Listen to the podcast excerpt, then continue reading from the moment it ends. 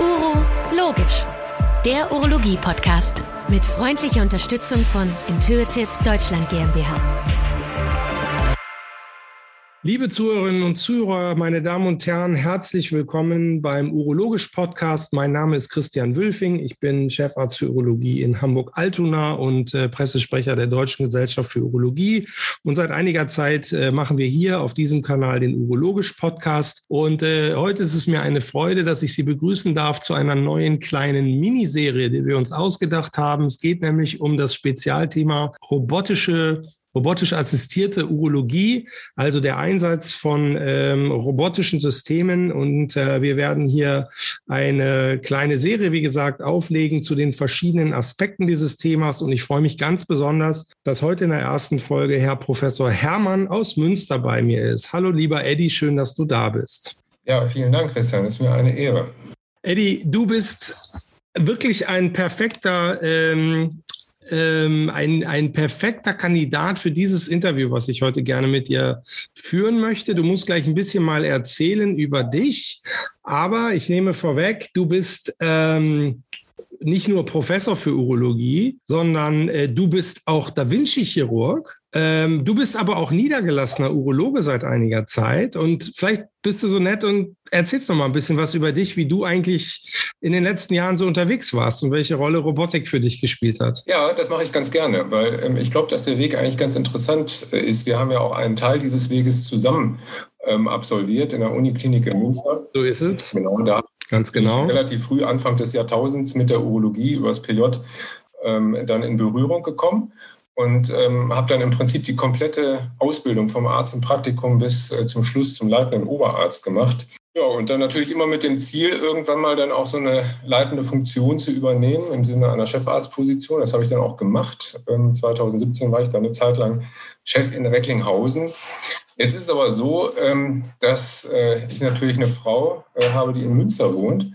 Und ähm, so ein Umzug nach Recklinghausen oder ins Ruhrgebiet, das kam für uns gar nicht in Frage. Und die Pendelei von Münster ins Ruhrgebiet, die hat mich genervt. Ja, und dann habe ich irgendwann überlegt, was, was gibt es für Möglichkeiten? Gibt es vielleicht sogar was Disruptives, was ich machen kann, ähm, um einerseits ähm, sowohl operieren zu können, also das, was ich ja wirklich gerne mache, und zum anderen aber vielleicht auch noch die familiären Interessen vertreten zu können. Und so ist dann eben diese Idee entstanden. Also so bin ich dann in die Niederlassung gegangen, in eine große urologische Praxis in äh, Münster und hatte gleichzeitig ähm, die tolle Möglichkeit, ähm, in Gronau Roboterchirurgie durchzuführen. Und äh, das mache ich jetzt seit zwei Jahren und das mache ich sehr gerne. Genau, und deswegen bist du ganz äh, wirklich passender Gesprächskandidat für diese heutige Folge, weil wir wollten bewusst auch mal äh, besprechen und auch mal hören, äh, wie eigentlich der Blick auch eines niedergelassenen Arztes auf die Sache ist. Äh, und äh, da bist du vielleicht ähm, besonders in dem, in dem Part, den du repräsentierst, weil du eben äh, auch selber als Da Vinci-Chirurg schon viel gemacht hast und auch immer noch machst. Das gibt es nicht so häufig, glaube ich. Ja. Ähm, dennoch, ich komme zurück auf den den, auf den Kernpunkt, den wir heute mal so ein bisschen bearbeiten wollen. Wie ist eigentlich die Wahrnehmung auch eines niedergelassenen Kollegen mit der Da Vinci-Technologie und im Zusammenspiel mit den Patienten. Weil wir, wir, wir Da Vinci-Chirurgen in den Kliniken, wir haben ja eigentlich erst den Kontakt mit dem Patienten, wenn er bei euch, den Niedergelassenen, war und zu uns entsandt wird. So kann man es ja sagen. Also vielleicht steigen wir mal ein. Wie ist denn so mit deinen Patienten, wenn du unmittelbar mit denen vielleicht auch drüber sprichst, dass du sie selbst oder irgendwer anders sie mit dem Da Vinci operieren soll? Was, wie empfindest du das so? Ist das selbstverständlich für die oder kriegen die Angst vor einem Roboter, der sie operiert? Also ich glaube, das sind, ähm, es hat immer positive und negative Seiten. Wenn man äh, die Patienten in einer Sprechstunde ähm, kennenlernt, dann ist es ja per se ähm, zum Beispiel ein Patient, der vom Hausarzt geschickt wird, der möglicherweise einen erhöhten PSA-Wert hat, vielleicht hat er auch einen Tastbefund, man stanzt den Patienten, dann kommt irgendwann die Diagnose raus, dann klärt man über, über die Therapieoptionen auf, so wie man es halt macht. Und irgendwann steht dann die Frage im Raum, ähm, ja, Operation ja oder nein? Und wenn, äh, dann, ähm, oder wenn ja, dann wie, dann ist es, glaube ich, heutzutage tatsächlich so, ähm, dass man kaum noch einen Patienten ähm, äh, offen retropubisch operieren kann oder ihm das anbieten kann, Schrägstrich sogar sollte. Also ich glaube, die meisten Patienten oder fast alle kann man heutzutage mit einem Roboter viel besser und schonender operieren, als man das äh, mit einem offenen Verfahren macht. Und so sehen das die Patienten auch. Also da bedarf es äh, keinerlei ähm, Überredungskunst. Im Gegenteil, also man ähm, muss den Patienten eher äh, auch noch mitteilen, dass es andere Therapiemöglichkeiten gibt als die Da Vinci-Prostatektomie. Ähm, und zu dem Zeitpunkt wenn sich der Patient dann entscheidet, dann berichte ich ihm von meiner Tätigkeit in Gronau und eben auch über die Möglichkeit, dass ich ihn dann in Gronau operieren kann, entsprechend perioperativ äh, versorgen kann und danach auch natürlich in der Praxis weiter versorgen kann. Das kommt in der Regel ähm, ziemlich gut an ähm, bei den Patienten, weil die dann natürlich eine gewisse Vertrauensbasis dann zu einem entwickelt haben, mhm. ähm, die dann auch in Gronau selbst fortgeführt werden kann und nach der Operation dann eben auch in der Praxis fortgeführt werden kann.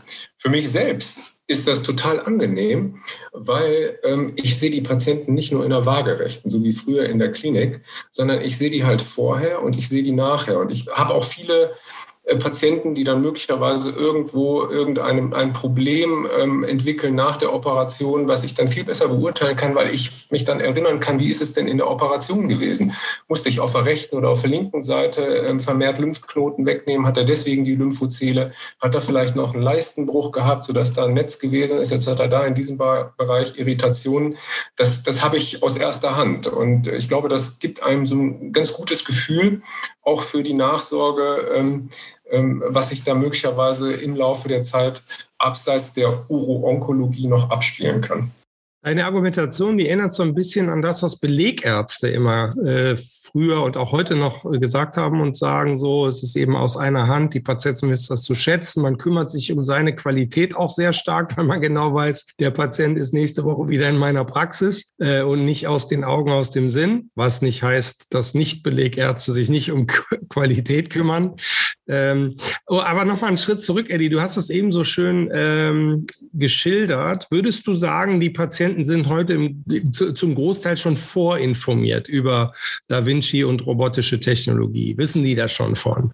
Ähm, mit Sicherheit nicht alle, aber ähm, einige durchaus schon. Und es kommen auch viele Patienten tatsächlich in die Praxis, ähm, wissen gar nicht, dass ich, äh, dass ich Operateur in Gronau bin, aber ähm, eine radikale Prostatektomie in Gronau haben, weil es einfach diese Sogwirkung dieses riesengroßen Prostatazentrums gibt und ähm, äh, aufgrund dessen einfach diese Operationsneigung im nahen ähm, Ort besteht. Mhm. Es gibt aber auch Patienten, die wirklich keine Ahnung haben. Und mit, über die möchte ich mit dir auch mal reden. Das ist nämlich spannend. Äh, ich habe neulich eingehört, ich will nicht vorgreifen, aber so, äh, was? Nein, ich möchte doch nicht von einem Roboter operiert werden. Ich, äh, da weiß ich ja gar nicht, was der mit mir anstellt. Ja. Ja klar, also das ist ja eine verständliche Sorge, wenn man, ähm, wenn man nicht in der Materie drin ist. Also ich, ich möchte auch nicht von einem Roboter operiert werden. Das erkläre ich dem Patienten. Ne? So wie du das in deiner Sprechstunde machst, mache ich das auch. Ich erkläre den, ja, ich bediene ja den Roboter, ich sitze ein bisschen weiter weg und ähm, kann eben die Roboterarme steuern. Ich male denen das teilweise auch auf. Natürlich gibt es auch Bildmaterial dafür. Und äh, dieses erste Gespräch, das ist oftmals gar nicht so lang. Ähm, die Patienten informieren sich dann über die entsprechenden Informationsquellen, Bildmaterial, teilweise auch Internet und äh, auch natürlich viele ähm, bekannte Freunde, ähm, Verwandte, äh, die möglicherweise auch schon mal ein Prostatakarzinom gehabt haben, die dann natürlich auch aus erster Hand den jeweiligen unwissenden Patienten berichten können. Mhm. Und hast du auch schon mal die Situation gehabt, dass jemand fragt, was machen Sie denn bei Stromausfall? Ja, ja, das gab es vielleicht ein, zwei Mal, genau. ähm, klar, dieser Stromausfall, das ist natürlich etwas, ähm, was große Sorge bereitet. Ähm, auf der anderen Seite ist, glaube ich, ein, ein Stromausfall bei jedweder anderen Operation ähm, genauso ungefährlich, wie es äh, in der Roboteroperation ist. Also ich hätte mehr Sorge dafür, ja. dass das Narkosegerät ausfällt, als dass der Roboter ausfällt. Aber ähm, das ist natürlich alles über entsprechende ähm, Parallelsysteme abgesichert. Und ähm, ich glaube, da kann man den, den Patienten sehr schnell den, den, den, äh, die Sorge nehmen. Ja, sag mal, und, und wie detailliert äh, erklärst du dem Patienten diese OP? Machst du eher nur, sagen wir mal, so eine allgemeine ähm, Erklär, Einheit über das System oder gehst du auch richtig in die OP-Aufklärung rein oder wird das dann in Gronau für dich gemacht? Das mache ich immer abhängig von den jeweiligen Patienten. Also es gibt Patienten, die sehr detailliert informiert werden müssen, den male ich das in der Regel sogar auf. Mhm. Also ich bin wirklich ein unfassbar ähm, schlechter Zeichner, aber irgendwie über die Jahre habe ich in dem Bereich eine gewisse Expertise gewonnen, wie ich eine Prostata malen kann, die entsprechenden Gefäßnervenbündel, vielleicht auch äh, die, äh, den, den ähm, Schließmuskel und versuche den dann halt auch zu erklären, was für, was für Tricks es gibt, ähm, um den Schließmuskel vielleicht noch ein bisschen länger zu halten, als, äh, als man es vielleicht früher gemacht hat, wie man Gefäßnervenbündel erhält, Tusche färbt der Prostata, Schnellschnitte, Lymphknoten entfernt, wann, wo, wie viele, ungefähr welches Template. Also das geht teilweise schon richtig ins Detail. Und manchmal mhm. ähm, erlebt man dann halt auch äh, Patienten, die so gut informiert sind, dass man teilweise auch mal selbst mal kurz äh, in sich gehen muss und ja, stimmt, ähm, hast recht, äh, dann versuche ich dir das auf diese Art und Weise zu erklären, weil dann nochmal eine spezielle Frage aus einem anderen Blickwinkel kommt. Es ist super spannend. Und äh, wie gesagt, ich kann mich nur wiederholen, spannend deswegen, weil du wirklich an dieser allerersten Schnittstelle zum Patienten sitzt und im Vergleich zu einem Klinikarzt tatsächlich, wir, wir bekommen die ja vorinformierten Patienten. Also das ist wirklich spannend. Sag mal, äh, jetzt sind die Patienten ja alle Patientinnen und Patienten doch sehr unterschiedlich, ähm, wie wir wissen aus dem Alltag. Wie ist das Thema Angst vor einer Operation. Das ist ja gleichermaßen äh, auch bei offenen Operationen. Wie gehst du damit um? Was kannst du Patienten dazu sagen? Vielleicht äh, gar nicht mal nur jetzt im Hinblick auf die Prostatektomie, äh, sondern eher so die Angst vor einer Operation. Wie, welche Argumente schiebst du da vielleicht dann auch, die den Patienten ruhiger machen sollen, die eben das Da Vinci oder robotische System eben auch auszeichnen? Also erstmal hat ja jeder Patient Angst vor einer Operation. Das ist, ähm, das ist nicht die Prostata-Operation, das, äh, das ist auch die Vasektomie in lokaler Betäubung in der Praxis. Also jeder von uns, äh, wenn er operiert würde, auch mit jeder eigenen, ähm, eigenen Expertise, hätte Angst vor der entsprechenden Operation. Und das sage ich den Patienten auch, weil ich glaube, es ist ähm, äh, sinnvoll, sie darüber aufzuklären, dass diese Angst ähm, zum Zeitpunkt der Diagnosestellung, und das ist ja meistens ein paar Tage nach Standsbiopsie, auch noch ein paar Wochen fortbestehen wird, weil ich natürlich äh, meistens versucht bin, ähm, ähm, sechs Wochen nach der Standsbiopsie keine radikale Prostatektomie durchzuführen. Das heißt, diese Angst bleibt erstmal. Aber ich sage den Patienten auch, und das ist in meiner Erfahrung auch so, dass die Angst so ein, zwei Tage nach der Operation weicht und zwar sogar gewissen ähm, Glücksgefühlen. Also einfach Glücksgefühlen, dass die Operation vorbei ist, dass es möglicherweise auch ganz gut gelaufen ist, dass man sich wohlfühlt, ähm, dass vielleicht auch die Operation besser ähm, gelaufen ist, als, äh, als man gedacht hat, als man sich Sorgen gemacht hat. Und ähm, dann weicht diese Angst. Und ich glaube, das ist auch für die Patienten eine ganz gute Message, dass äh, sie sich im Prinzip darauf vorbereiten können. Bis zur Operation wird es anstrengend, dann ist die Operation, da merke ich nichts und danach wird es besser. Mhm. Und das kann ich mit, ähm, mit gewissen Versprechungen sogar ähm, machen, ähm, weil es ja eigentlich bei der radikalen Prostatektomie sehr selten zu postoperativen Komplikationen kommt. Ne?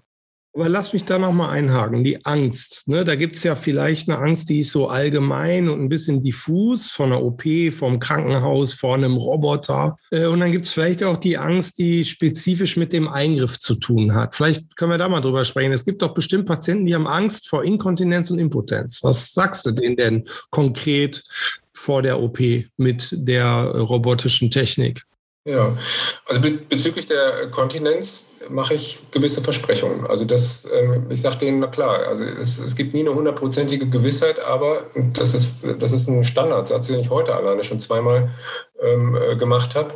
Ähm, die Wahrscheinlichkeit, äh, dass sie nach der Operation ein paar Tropfen verlieren, die ist gegeben, aber in der Regel wird das nach ein paar Tagen oder ein paar Wochen wieder gut sein. Hundertprozentige Gewissheit gibt es nicht. Und dann sage ich denen auf der anderen Seite, bezüglich der Potenz ist das halt nicht so. Da kann man keine Versprechungen machen. Ich versuche bei fast jedem Patienten einen ausreichenden Nerverhalt durchzuführen. Also jede Operation, das erkläre ich denen dann auch, erfolgt mit Nerverhalt, auch beim fortgeschritteneren Tumor. Und ähm, dann erfolgt allerdings eine Tuschefärbung der Prostata ähm, an den Bereichen, wo eben die Gefäßnervenbündel gesessen haben. Und dann untersucht der Pathologe in der OP, die entsprechenden Areale, ähm, ob da der Tumor randbildend ist. Ne? Und wenn dann eben ähm, Tumorzellen zu finden sind, dann resiziere ich nach aus diesem Bereich. Und zwar auch je nach Tumorbefund gerne mal ein bisschen großflächiger.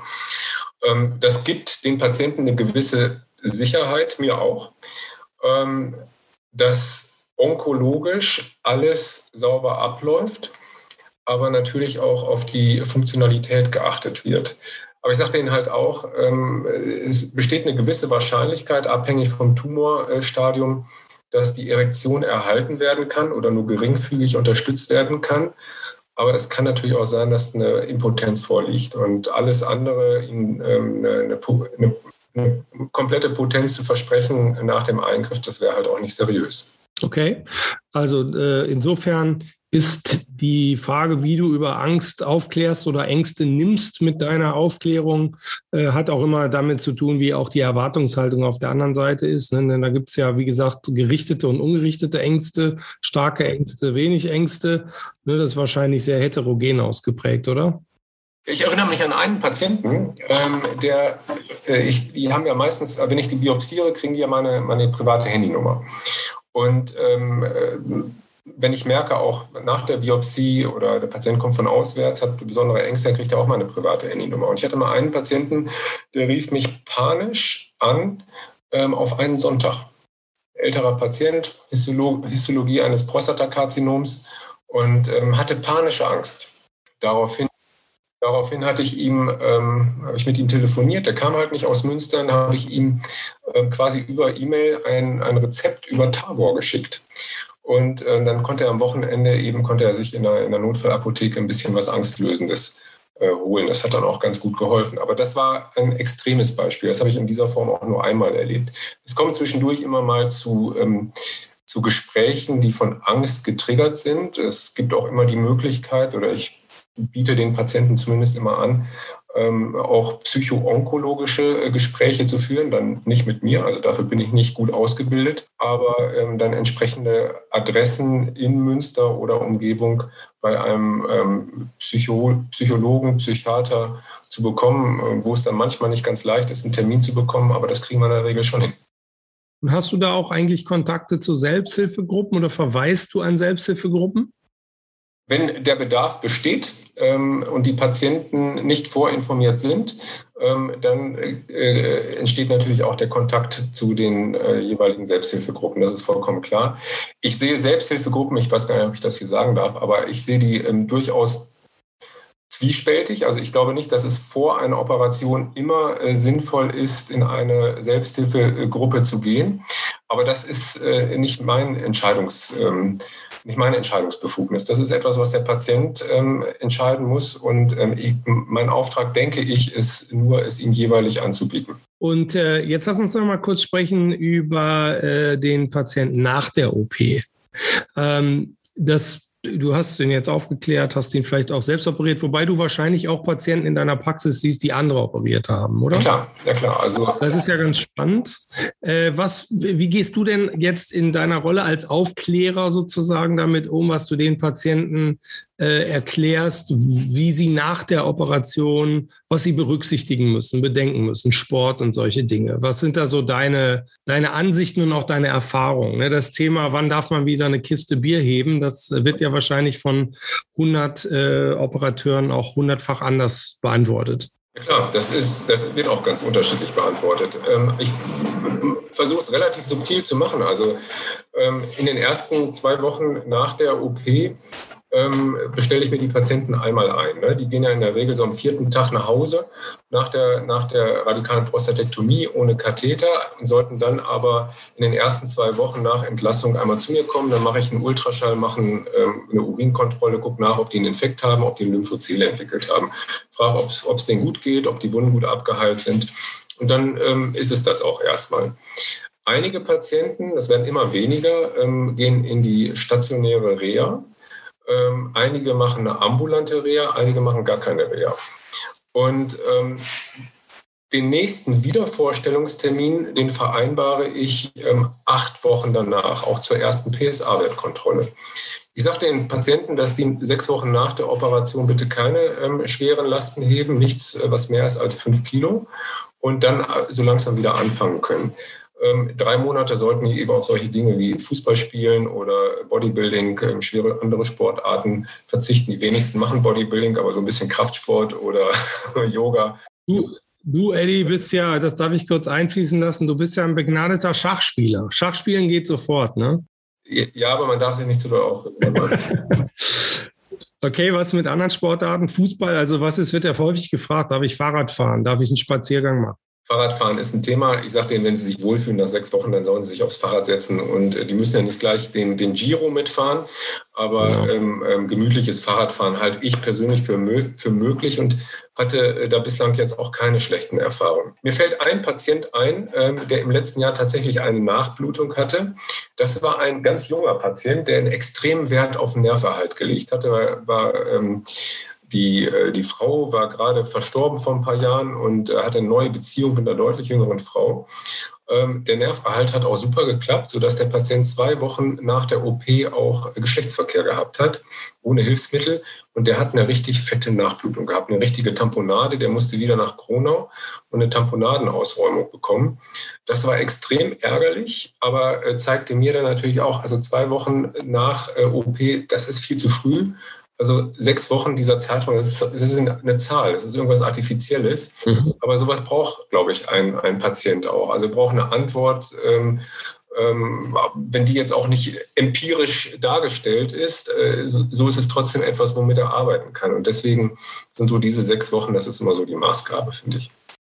Ja, prima. Also ich finde, es ist äh, ganz wertvoll, was du hier alles beisteuerst äh, aus deinem Erfahrungsschatz, aus deiner ganz persönlichen Perspektive. Das ist großartig. Ähm, vielleicht können wir zum Schluss nochmal auch um so einen kleinen äh, Überblick äh, und auch eine Überleitung auch zu den anderen Kolleginnen und Kollegen aus dieser Podcast-Serie mal schaffen.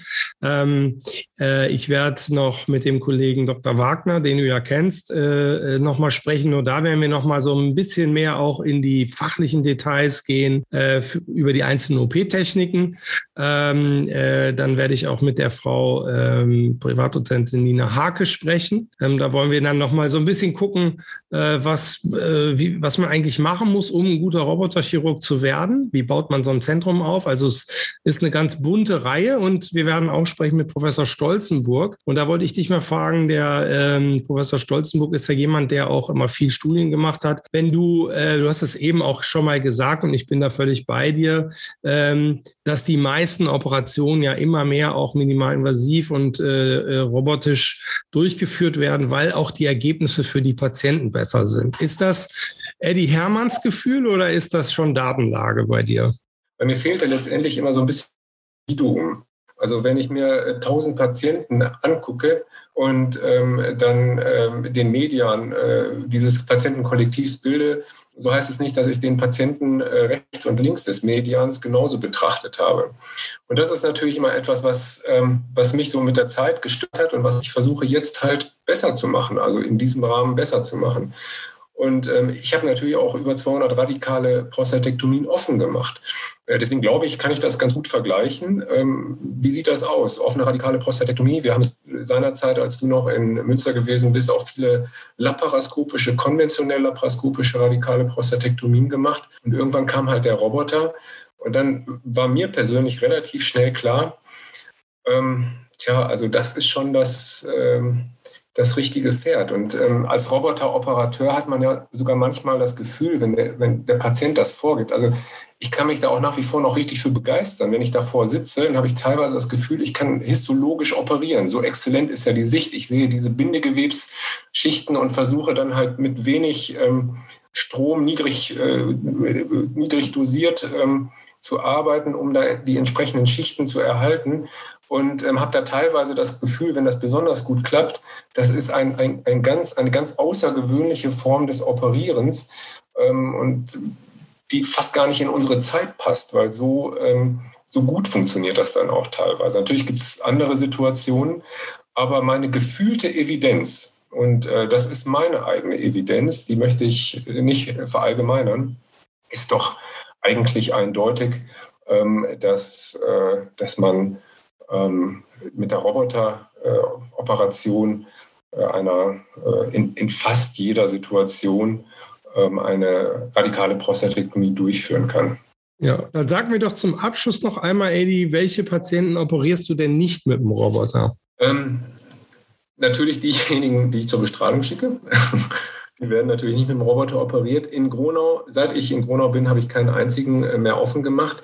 In Recklinghausen haben wir vier, meine ich, noch offen gemacht. Der erste Patient, das war einer, der hat ähm, mindestens 160, wenn nicht 180 Kilo gewogen und hat, war schwer herzkrank, COPD und so weiter. Ja. Da war so ein bisschen die Kopftieflagerung das Thema. Den haben wir damals offen gemacht. Das war meine, einer meiner ersten Eingriffe in Recklinghausen. Ähm, dann war noch einer da, der hatte so ausgeprägte Verwachsungen durch irgendwelche Darmvoroperationen, dass ich den nicht porten konnte. Also ich kam halt nicht rein, äh, ja, nirgendwo, äh, habe da zwei, drei Löcherchen gebohrt und überall hing da der Dünndarm. Und dann habe ich halt gesagt, dann machen wir es halt offen. Mhm.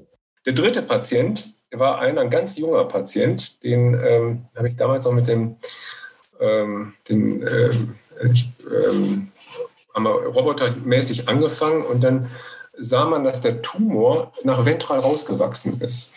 Und es zeigte sich dann auch, ähm, dass, dieser, dass der Tumor richtig in die Beckenbodenmuskulatur hineingewachsen ist. Damit haben wir überhaupt nicht gerechnet, weil der, der Stanzbefund, der sah überhaupt nicht danach aus. Das heißt, da haben wir lange überlegt, was machen wir mit diesem Patienten. Die haben wir dann einfach zugemacht und haben das mit dem Patienten besprochen. Mhm. Und ähm, dann teilweise sogar aufgrund des Befundes, der hatte keine Metastasen, war total jung, ähm, überlegt, ob man ihm da ähm, sogar eine Zystektomie macht oder eine, zumindest einen großen Teil des, des Trigonums noch entfernt. Und den haben wir dann sekundär offen operiert. Der wusste dann aber auch, dass die Wahrscheinlichkeit groß ist, ähm, dass er eben inkontinent ist nach dem Eingriff. Das war der dritte Patient, ähm, den ich offen gemacht habe. Und den vierten, daran kann ich mich nicht mehr erinnern. Okay. Sehr gut. Lieber Eddie, wir haben jetzt äh, eine schöne halbe Stunde hier über dieses Thema gesprochen. Ganz, ganz vielen Dank. Ich fand das sehr wertvoll. Ich glaube, dass das für unsere Hörerinnen und Hörer ähm, sehr interessant sein wird, auch mal deine Perspektive dazu gehört zu haben. Äh, ich danke dir ganz herzlich Ihnen, meine Damen und Herren, liebe Zuhörerinnen und Zuhörer. Schön, dass Sie dabei waren bei dieser ersten Folge aus der Miniserie Robotisches Operieren in der Urologie im Rahmen des Urologisch-Podcasts äh, der Deutschen Gesellschaft Urologie. Schön, dass Sie dabei waren. Schalten Sie wieder ein äh, bei den anderen drei Folgen, die jetzt auf dem Kanal hier kommen werden. Und dir, lieber Eddie, sende ich herzliche Grüße nach Münster und ich freue mich, wenn wir uns bald mal wieder sehen. Vielen Dank, Christian. Das war eine coole Veranstaltung. Danke und bis bald. Tschüss. Uro Logisch, der Podcast von Urotube mit freundlicher Unterstützung von Intuitive Deutschland GmbH.